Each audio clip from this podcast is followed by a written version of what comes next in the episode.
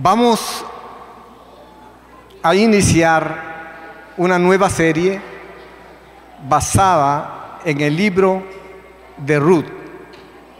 Así que quiero invitarles a que abramos nuestras Biblias al libro de Ruth y vamos a tener una lectura en el capítulo 1. Dice la palabra del Señor en el nombre del Padre, del Hijo y del Espíritu Santo. Aconteció que en los días en que gobernaban los jueces en Israel hubo hambre en el país. Y un hombre de Belén de Judá fue a residir en los campos de Moab con su mujer y sus dos hijos. Aquel hombre se llamaba Elimelech y su mujer se llamaba Noemí. Los nombres de sus dos hijos eran Maglón y Kelión, efrateos de Belén de Judá. Y llegaron a los campos de Moab y ahí se quedaron. Y murió Elimelech, marido de Noemí, y quedó ella con sus dos hijos. Ellos se casaron con mujeres moabitas. El nombre de uno era Orfa y el nombre de la otra era Ruth. Y vivieron allí unos diez años. Murieron también los dos, Maglón y Calión, y la mujer quedó privada de sus dos hijos y de su marido.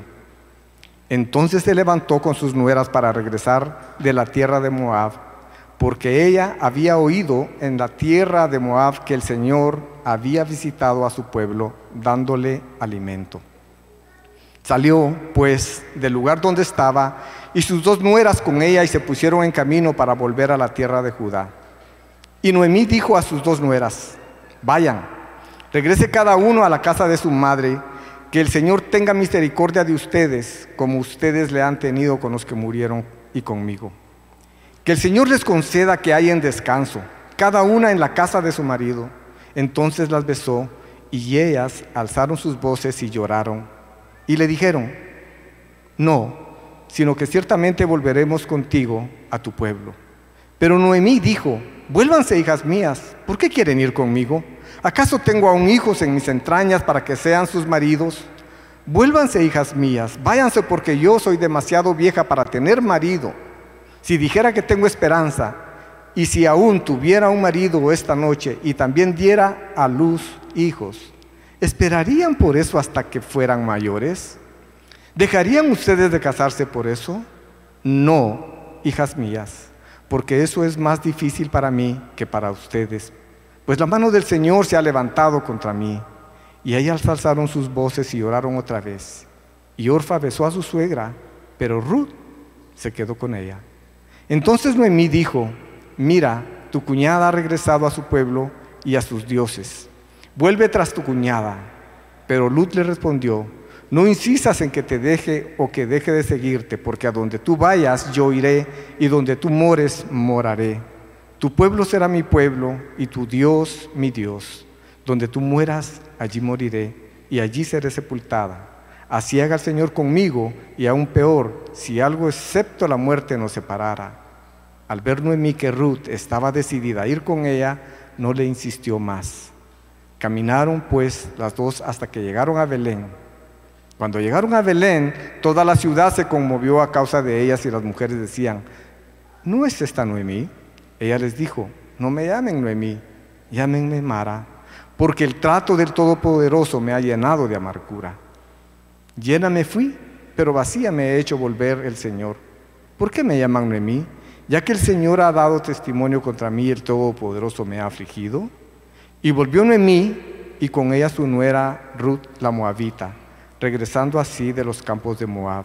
Llegaron a Belén al comienzo de la siega de la cepada. Padre, queremos darte gracias por este tiempo en que nosotros escucharemos la predicación de tu palabra. Oramos que tú cumplas tus propósitos y que uses al pastor Justin para la exposición de la misma. En el nombre de Jesús. Amén y amén.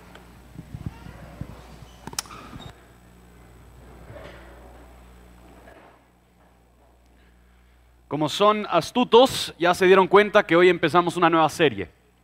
Y hoy vamos a estar en el libro de Ruth, así que sin más demora, esta historia es cuando pensamos en aspectos literarios, esta es una historia maravillosa.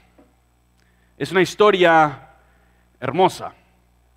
Y, es una historia que, aunque pareciera ser pequeña y hasta cierto punto insignificante para ojos modernos, hay una riqueza teológica y especialmente hay una maravillosa exposición de la soberanía buena de Dios para con su pueblo.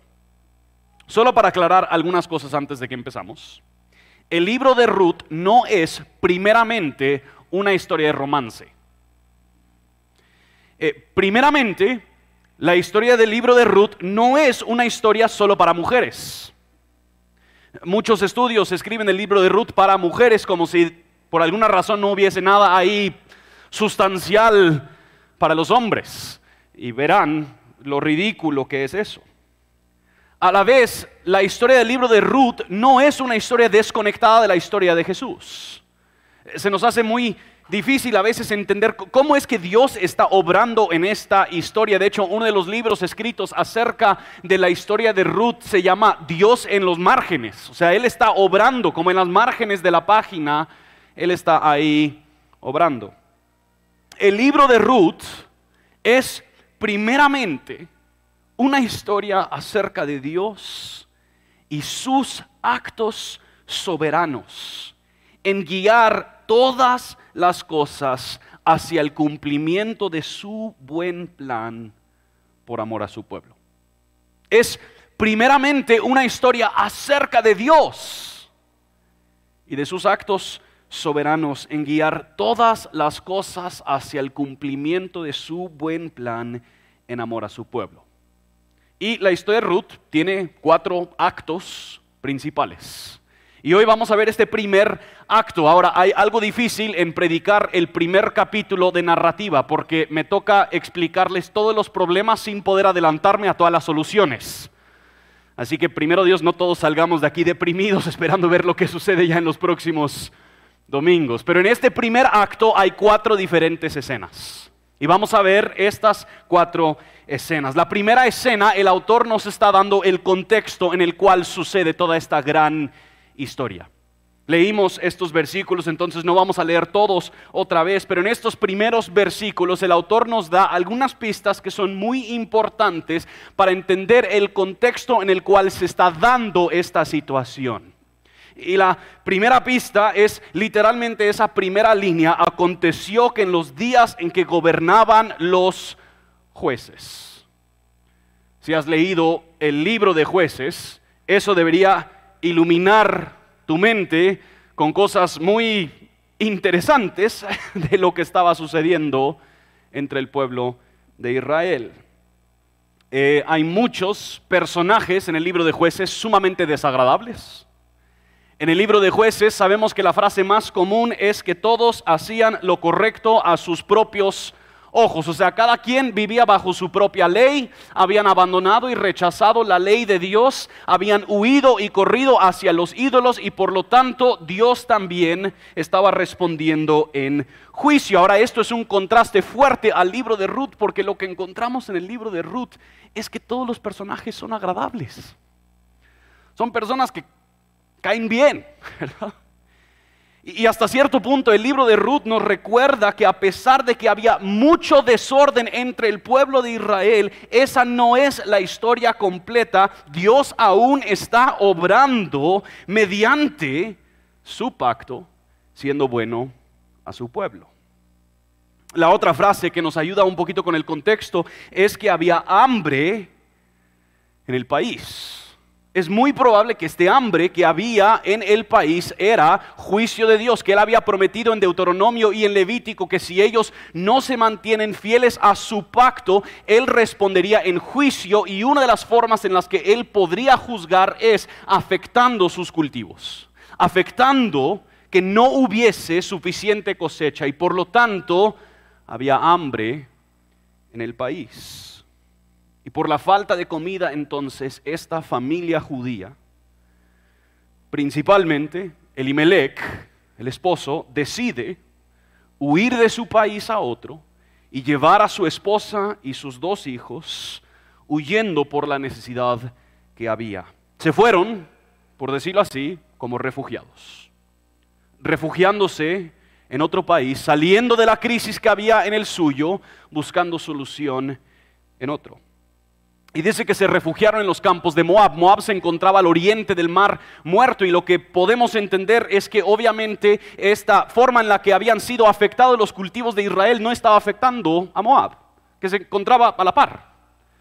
Entonces ahí ellos, esta familia está buscando sustento en los campos de Moab y hasta este punto el autor no nos ha dado los nombres. El autor quiere que simplemente imaginemos esta familia judía en medio de esta situación grave que está pasando Israel, que han huido porque este hombre ha decidido llevar a su familia a este otro país y el autor ya nos da sus nombres. Y es importante entender que en el hebreo los nombres llevan mucho, mucho peso.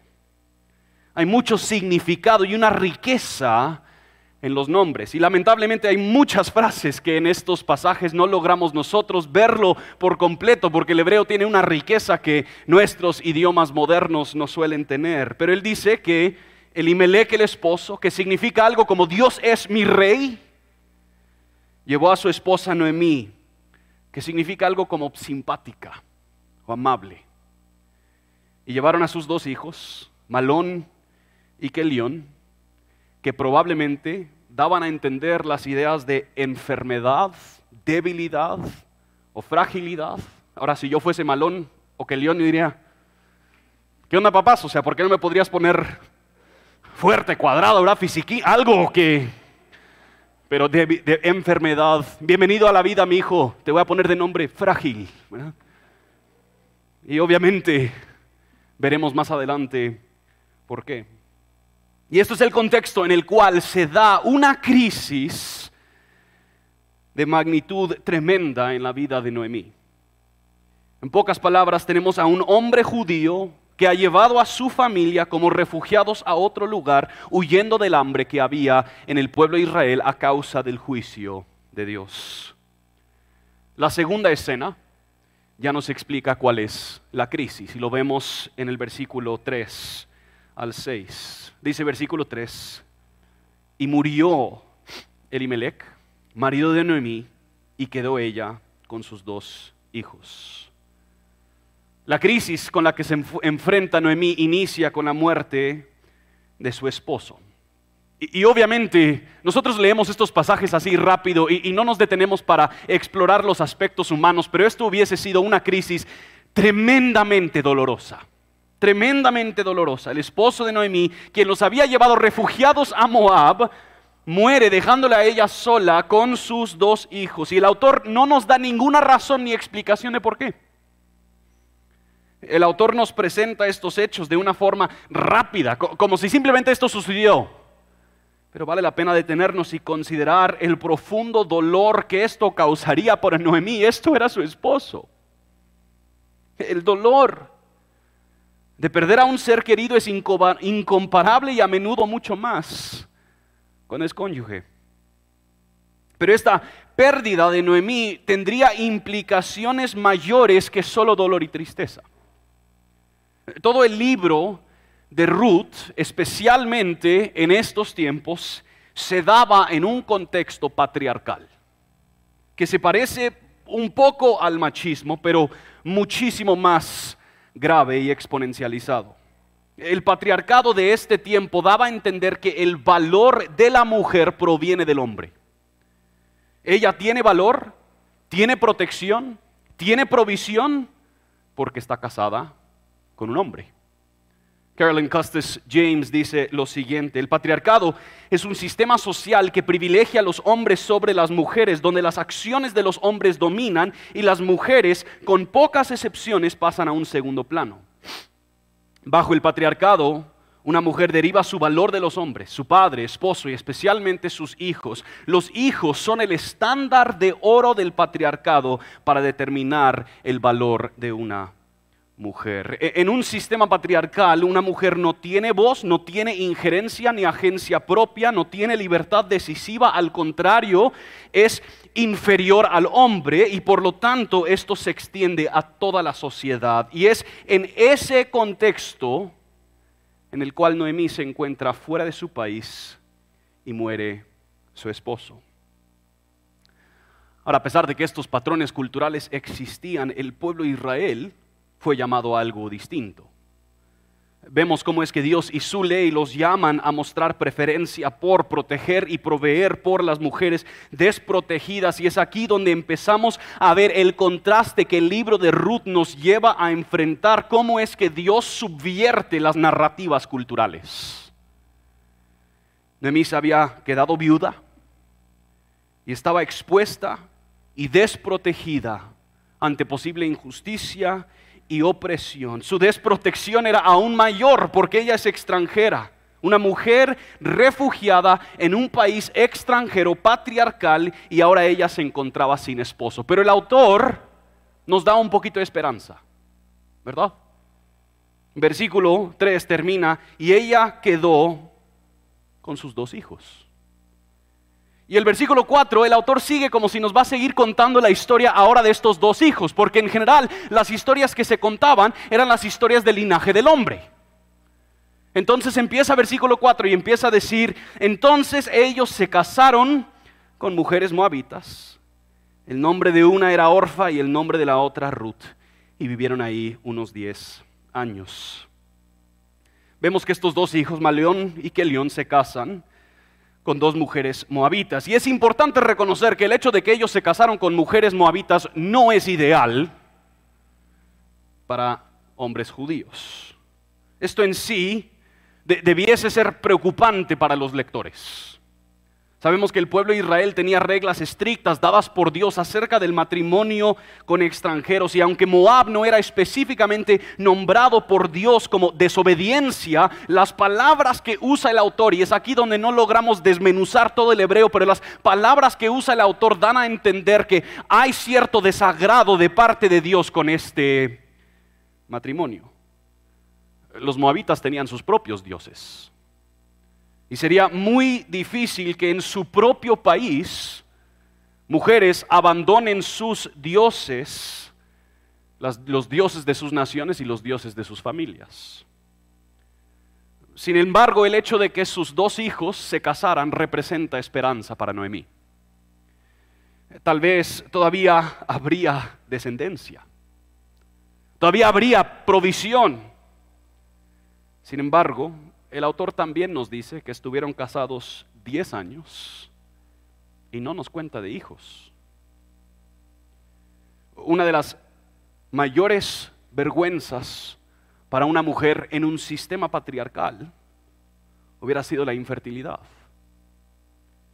Su valor estaba ligado a su capacidad de proveerle específicamente hijos varones a su familia. Noemí entonces se encuentra con dos hijos casados a mujeres moabitas con dioses paganos que no le han dado nietos. Y esa pequeña esperanza que representaban sus dos hijos hace que el versículo 5 sea aún más pesado y más difícil. Versículo 5, murieron también los dos, Malón y Kelión, y la mujer quedó privada de sus dos hijos y de su marido. Ahora mueren estos dos hijos y solo están entonces estas tres viudas. Una ya en la edad incapaz de tener hijos, las otras dos probablemente incapaces también de tener hijos. Para ellas, en un sistema patriarcal, ¿qué esperanza habría? Esta crisis es absolutamente horrorosa. El autor no nos explica razones, no nos dice por qué ha sucedido, simplemente en cinco versículos rápidos, como una ametralladora, nos cuenta de una enorme, enorme tragedia que le ha sucedido a estas tres mujeres que ahora son viudas y se encuentran desprotegidas, una de ellas refugiada fuera de su país. Y para la mayoría del mundo, especialmente el mundo en el cual esta historia se estaba escribiendo, eso sería el fin de la historia. En un sistema patriarcal no habría razón para seguir contando esta historia. No habría una razón para contar una narrativa que no demuestra la descendencia de los hombres. No tiene valor para el futuro de Israel, pareciera. Según la cultura, estas son tres ceros a la izquierda. No, tienen valor, importancia, significado para el plan de Dios, pero es ahí donde de nuevo la Biblia y los propósitos de Dios son tan diferentes, porque Dios está obrando algo maravilloso por medio de estas tres mujeres. Por medio de estas tres mujeres aparentemente insignificantes, desprotegidas, vulnerables, Dios está tejiendo soberanamente la historia del mundo para el bien de su pueblo. Noten cómo responde Noemí a esta crisis. Pasamos a la tercera escena. Noemí determina que lo más seguro para ella sería volver a su tierra natal. Ella ha escuchado que Dios ahora de nuevo está bendiciendo las cosechas de Israel. Entonces ella quería regresar. ¿Qué otra esperanza tendría? Noemí se levanta con sus dos nueras y en algún momento en el camino de regreso a Jerusalén ella se detiene y le exhorta a sus dos nueras a que ellas regresen a las casas de sus madres. Hace mucho sentido. Si, ellas volverían donde sus mamás, de repente todavía habría oportunidad para casarse de nuevo. Ellas podrían todavía tener una vida segura y próspera, pero si se quedan con Noemí, siguen con absolutamente nada. Noemí no les puede proveer otro esposo. Ella dice, ya está en una edad donde ella ni puede dar a luz. Y si ella diera luz, ¿cuántos años tendrían que esperar para poder casarse con esos hijos? En la primera vez que Noemí le empieza a decirle a sus nueras que se regresen, las dos dicen no. Y en la segunda vez Orpa decide que sí regresará, pero Ruth de manera impresionante y a un costo altísimo personal decide que se quedará con Noemí. Y hay dos cosas en estos diálogos que para mí llaman mucho la atención, que creo que merecen nuestra reflexión. Lo primero es cómo es que Noemí habla de la misericordia de Dios. Noten en versículo 8 y 9. Vayan regrese cada una a la casa de su madre, que el Señor tenga misericordia de ustedes como ustedes la han tenido con los que murieron y conmigo. Que el Señor les conceda que hayan descanso cada una en la casa de su marido. En ese primer versículo, versículo 8, Noemí afirma por primera vez una cualidad que es recurrente en los personajes de esta historia. Y lo importante de esta cualidad es que es una cualidad que es afirmada acerca del carácter de Dios en varios pasajes del Antiguo Testamento. Noemí dice que el Señor tenga misericordia. Nuestra palabra ni logra alcanzar la mitad de la palabra que Noemí usa en el hebreo. La palabra que ella usa, quizás lo has escuchado, es Gesed. Gesed. Esta palabra es sumamente difícil traducir. Su significado es complejo e incluye aspectos de amor, pero también de lealtad, de, misericordia, como de compromiso, de, de, sacrificio y servicio, pero también fidelidad. Y todas esas cosas están encapsuladas en esta palabra Gesed. Y ella dice, Noemí dice que el Señor les tenga Gesed, les tenga misericordia. Esta es una palabra que probablemente Noemí hubiese escuchado como niña en las lecturas del Torá.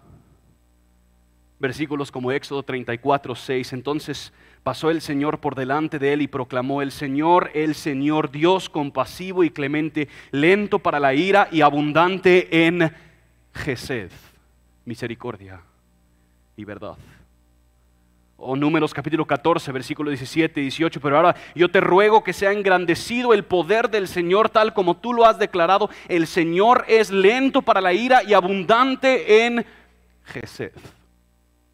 Misericordia. Esta cualidad es una que es atribuida a Dios y es algo que se ve manifestado en los personajes a lo largo del libro de Ruth. Y en este momento es tremendamente poderoso que a pesar de todo su sufrimiento, aún Noemí está afirmando que Dios les podrá tener misericordia a sus nueras moabitas.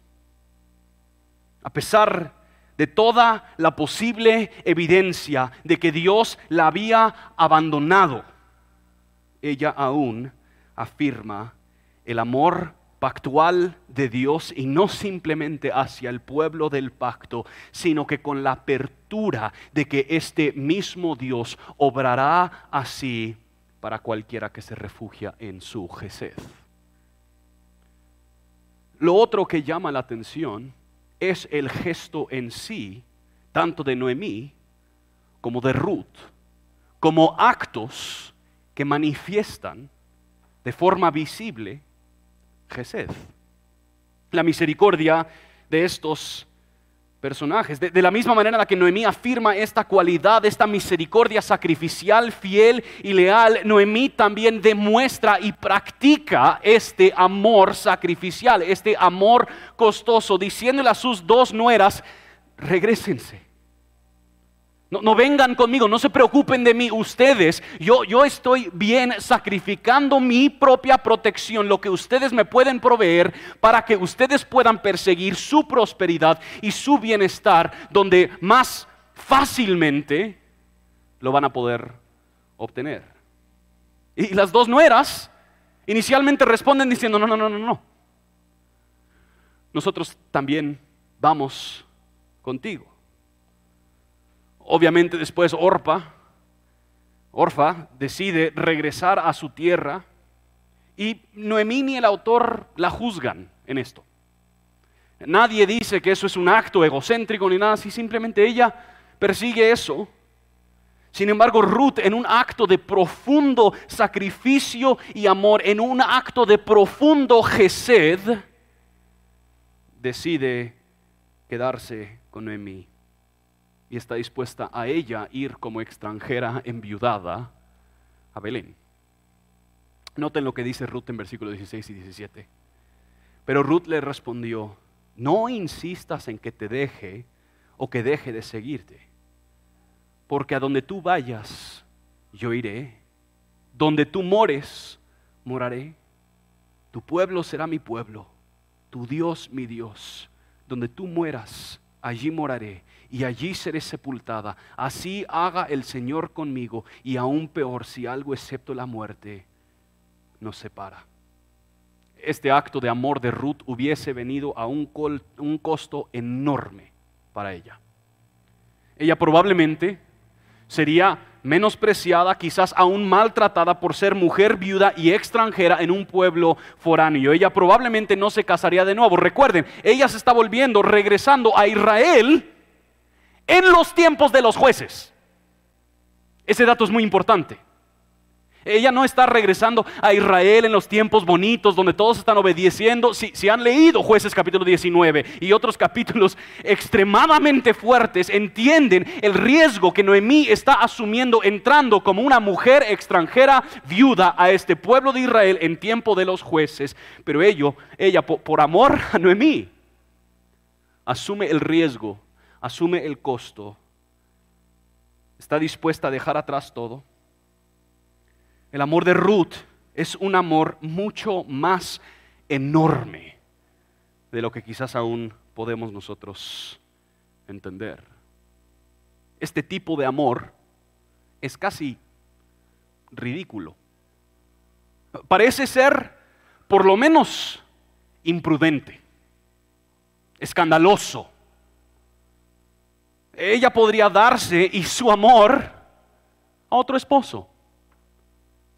Pero pareciera que amar a esta viuda Noemí sería despilfarrar su amor. El acto prudente, el acto sabio, si lo calculas bien, sería que ella regresara con sus padres e intentara de nuevo. Pero es aquí donde empezamos a ver que Ruth y los otros personajes en este libro nos están demostrando algo mucho más grande que su propia historia sino que sus historias demuestran de una forma tangible y visible cómo es el Gesed de Dios. El amor Gesed es un amor que se autosacrifica. Es un amor que se derrama, que se entrega de manera incansable, cueste lo que cueste. Es un amor fiel que no se detiene, que no se rompe, que no se distrae. Es un amor que está dispuesto a pagar cualquier cosa para atesorar y demostrar el valor de su objeto. Y el punto en el libro de Ruth no es primeramente lo impresionante que es el sacrificio de Ruth, que por supuesto que lo es, sino la historia que Dios está tejiendo por medio de estos actos de Gesed que estas personas demuestran. Este amor de Ruth es una pequeña sombra de las cosas que Dios hará por su pueblo. Es una pequeña sombra y una pequeña muestra tanto a Noemí como al pueblo rebelde e infiel de Israel que Dios seguirá siendo fiel a su pueblo. Aún Él usará a una moabita viuda para manifestar su gran amor para con ellos. Puesto de otra forma, la magnitud del amor de Ruth hacia Noemí ni se compara a la magnitud del amor de Dios para su pueblo. En tiempos cuando el pueblo de Israel había abandonado a su Dios, lo habían rechazado y en este camino desolado de Moab de regreso a Israel, este pequeño acto de una mujer que hubiera sido olvidada por la cultura a su alrededor, por esta mujer viuda moabita hacia otra mujer judía viuda. En medio de ese pequeño momento, Dios está haciendo grande su fidelidad y su amor al pueblo de Israel. Lo veremos más a fondo en el resto de los capítulos. Pero los que han leído el Nuevo Testamento saben que Ruth se vuelve una persona fundamental en el linaje de nuestro Señor Jesucristo.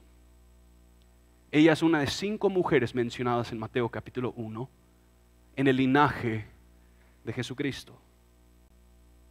Ni Ruth ni Noemí se dan cuenta de todo lo que Dios está haciendo y tejiendo con sus historias, pero aún así Dios sigue ordenando las cosas soberanamente para su bien. Y noten cómo termina entonces, cómo es que Noemí interpreta estas circunstancias. En esta cuarta escena vemos cómo es la interpretación de esta crisis. Noemí llega y aclara que todos los que la reconocen salen y dicen, esta es Noemí. Felices, recuerden, la simpática, la amable, la que cae re bien. Noemí dice, ya no me llamarás Noemí, ya no me llamarás simpática, amable, sino que me llamarás Mara, que significa amarga ella declara que el Señor la ha afligido, le ha quitado todo. Ellos se fueron a los campos de Moab llenos y ella ha regresado vacía. La narrativa no nos dice por qué Dios ha tocado la vida de Noemí con estas circunstancias. Simplemente afirma que Él ha sido soberano en ordenarlas. Algunos han comentado que en ningún momento Noemí reconoce que ella es parte de este pueblo de Israel que ha abandonado a Dios y ella nunca se arrepiente. Otros han afirmado que ella está un poquito confundida en sus creencias porque ella le envía a sus nueras a que ellos regresen a sus dioses paganos. Y puede ser cierto en algunos aspectos, pero el, texto no nos dice mucho.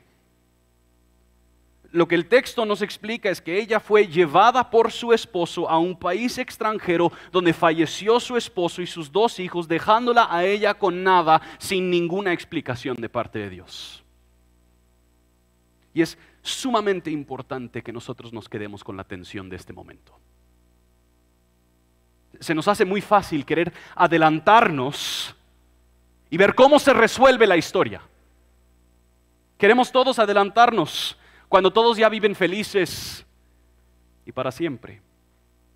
Pero cuando hacemos eso, perdemos la oportunidad de reflexionar sobre las experiencias duras de sufrimiento sin explicación que solemos nosotros vivir en nuestras propias vidas. Muchos de nosotros quizás nos hemos encontrado o nos encontraremos en situaciones parecidas a la de Noemí, donde se siente que nuestra vida entera se está derrumbando. Y no sabemos qué es lo que Dios está haciendo. No, no le hallamos forma ni explicación. Y esto genera tremenda frustración y seamos sinceros, a veces hasta enojo con Dios. Y yo en lo personal me identifico mucho con las palabras de Noemí. De hecho, si leemos los salmos, vemos a otras expresiones muy parecidas donde los salmistas expresan el desdén que ellos le tienen a este plan que ellos están viviendo. ¿Por qué no respondes, Dios? ¿No, no sabes lo que estás haciendo? Muchos han juzgado a Noemí por su honestidad brutal. Y hasta la han tachado de ingrata.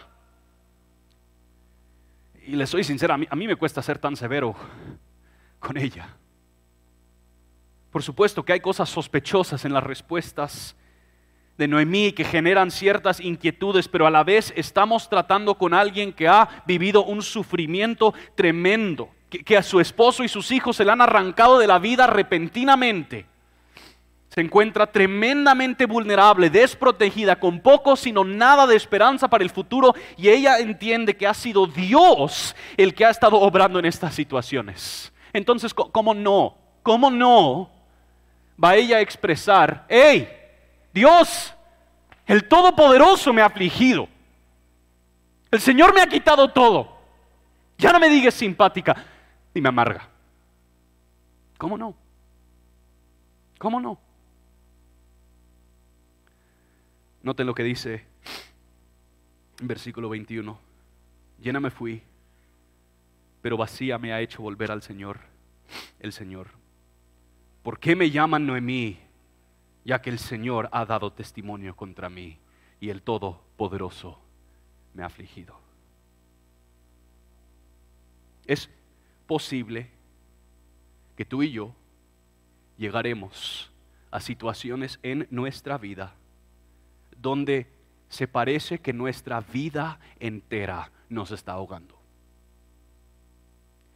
Y, parte del libro de Ruth es prepararnos para esa realidad.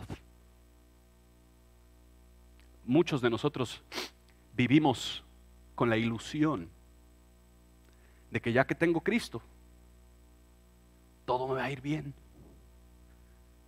Ya, que tengo a Cristo, no van a haber afanes y dificultades.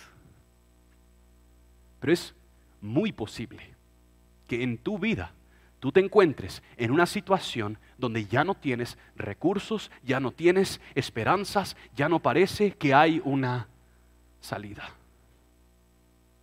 Cuando sufrimos todos queremos saber, pero ¿por qué estoy sufriendo? queremos encontrarle el sentido y a veces hasta nos adelantamos y empezamos a explorar, bueno, ¿cuál podría ser la lección que Dios me está enseñando? Así, si la aprendo, ya deja, deja, el sufrimiento y pasa el sufrimiento.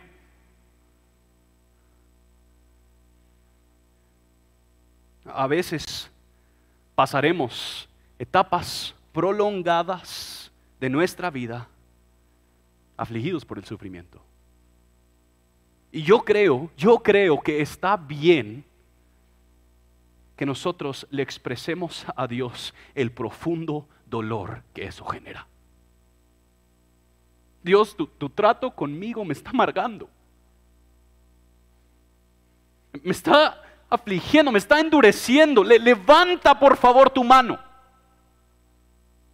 Levanta este sufrimiento. Yo ya no aguanto. al mismo tiempo, donde sí creo que ha errado Noemí,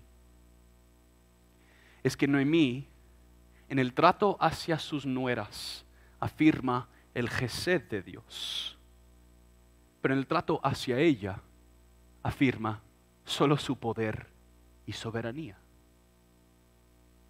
Pero lo que sabemos y entendemos a lo largo de las escrituras es que Dios es tanto soberano como también Gesed.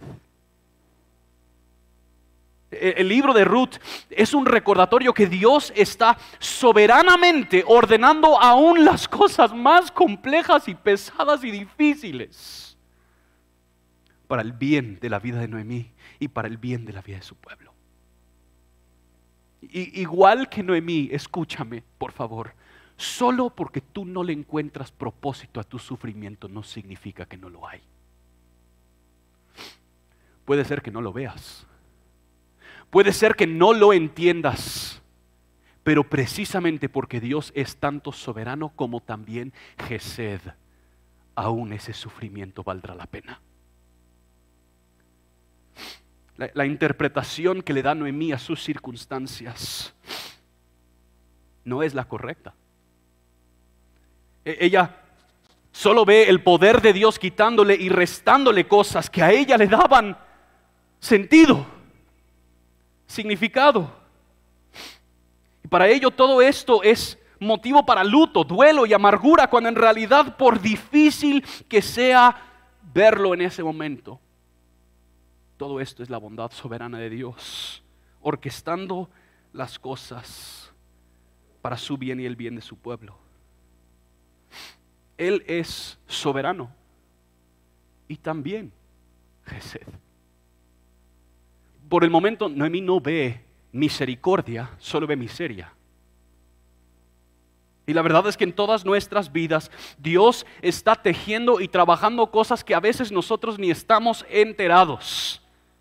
Y porque Dios es tanto soberano como también Gesed, nosotros podemos confiar en el hecho de que Él está tejiendo algo que por más que no lo vemos y por más que no lo podemos calcular y descifrar y ver, es para nuestro bien.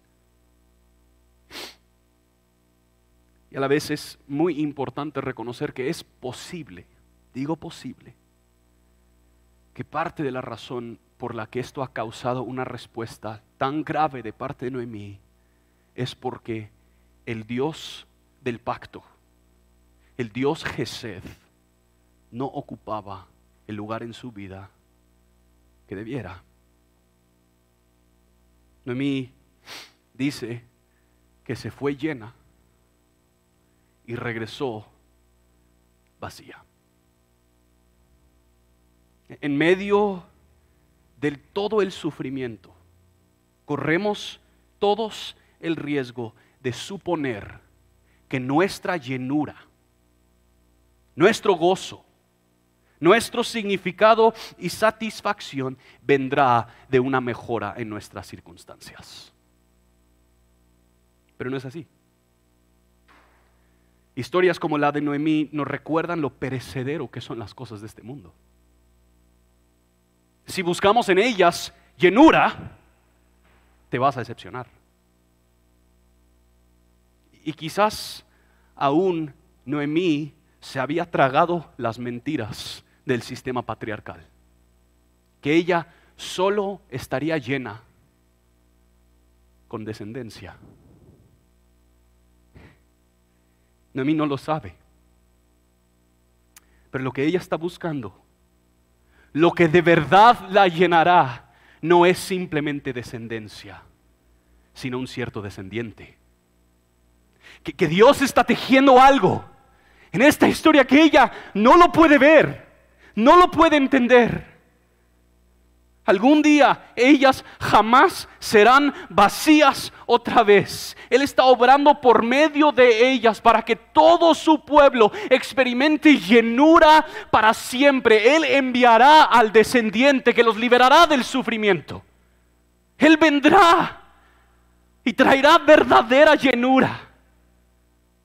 Noten lo que dice Pablo en Efesios capítulo 3 está orando y él dice, ruego que arraigados y cimentados en amor ustedes sean capaces de comprender con todos los santos cuál es la anchura, la longitud, la altura y la profundidad y de conocer el amor de Cristo que sobrepasa el conocimiento para que sean llenos hasta la medida de toda la plenitud de Dios. Puede ser que en este momento tú también estás pasando por un desierto miserable. He escuchado a un pastor bromear, todos nosotros o estamos entrando al sufrimiento, en el sufrimiento o saliendo del sufrimiento. Tú decides en qué parte del ciclo te encuentras. Y puede ser que en este momento tú mismo estás en un desierto miserable, donde lo único que percibes a tu alrededor es sequía. Estás vacío. El, libro de Ruth nos recuerda dos cosas sumamente importantes. Dios está soberanamente ordenando todas las cosas para tu bien. Dios está soberanamente ordenando todas las cosas para tu bien. Y yo sé que suena trivial y de verdad no quiero trivializar el dolor. Igual que Noemí, puedes y debes expresarle a Dios lo frustrante y lo agobiante que son tus circunstancias. Puedes y debes expresar el dolor y la debilidad que experimentas, pero aún así, no quiero que pierdas de vista que tú todavía no sabes cómo termina tu historia. Tú y yo nos encontramos solo aquí, ahorita en este momento. No podemos adelantar el reloj ni un solo segundo. La, Biblia es clara que para el que está en Cristo, Dios está tejiendo tu historia para tu bien. La esperanza que tenemos en Cristo es que algún día, sea lo que sea que hemos perdido en este mundo, valdrá la pena. Dios está soberanamente ordenando las cosas para tu bien. Pero lo, segundo que nos recuerda historias como la historia de Noemí es que Cristo es suficiente para llenarte. Pablo dice en Filipenses 3 que él está dispuesto a perderlo todo a causa de conocer a Cristo. Y la razón es muy sencilla. Tener a Cristo. Atesorar a ese cierto descendiente es infinitas veces superior a todo lo perecedero de este mundo. Si no tienes a Cristo, puedes tenerlo todo y estar vacío. Pero si tienes a Cristo, puedes perderlo todo y todavía estar lleno. Te pedimos, oh Dios, que tú nos mantengas firmes. Ayúdanos, oh Señor en medio de tribulación y en medio de dificultad, a mantener nuestros ojos puestos en el Dios bueno y soberano. Y ahora, Señor, ahora que alzamos nuestras voces en adoración, llénanos, oh Dios, de tu Santo Espíritu. Llénanos del gran consolador.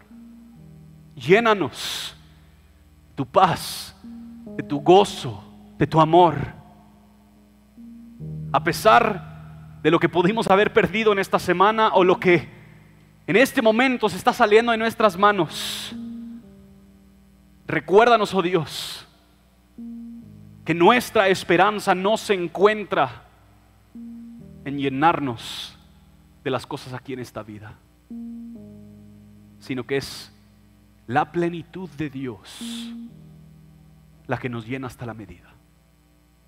Es en el nombre de Jesús que oramos estas cosas. Amén. Pongámonos en pie y respondamos en adoración.